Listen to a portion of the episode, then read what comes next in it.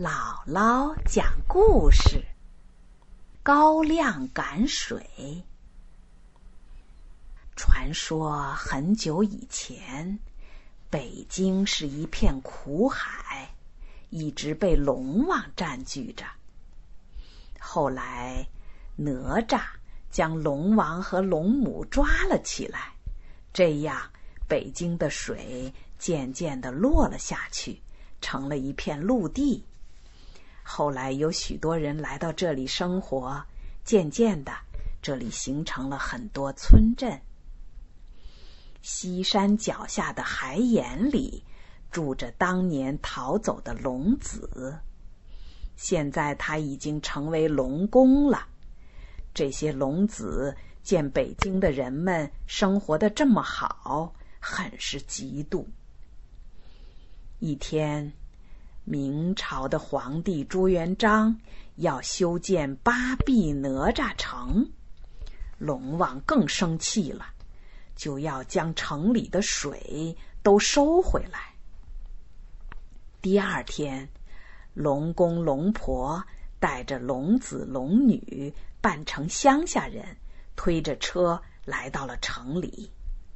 龙子喝干了所有的甜水。龙女喝干了所有的苦水之后，他俩变成了两个鱼鳞水篓，被龙公和龙婆推出了城。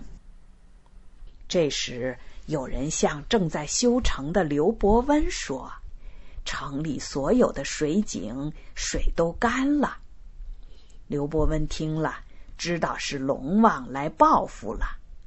他急忙派人到各个城门询问有没有可疑的人出入。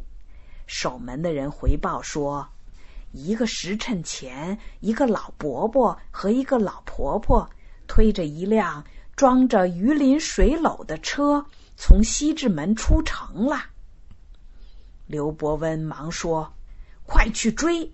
追上了，用枪扎破那两个水篓。”水涌出来以后就往回跑，千万不要回头。进了西直门就成功了。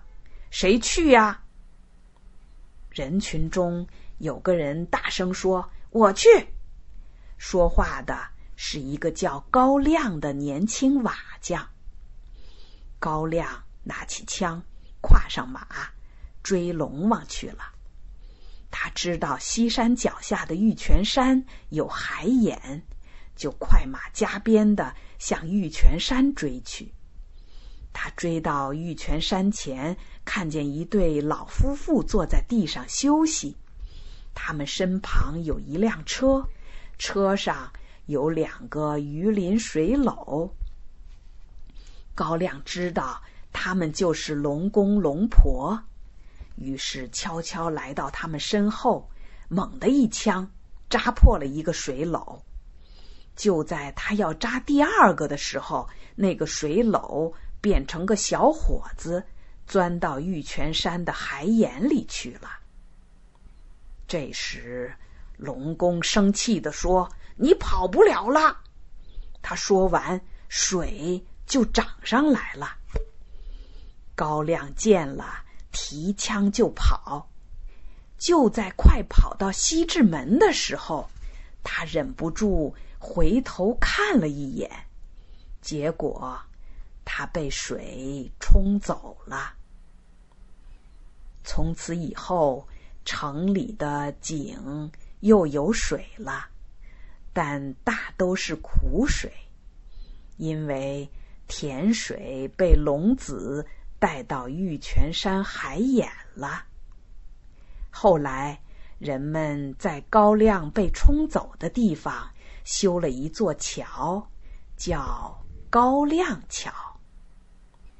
这座桥就是现在北京的高粱桥。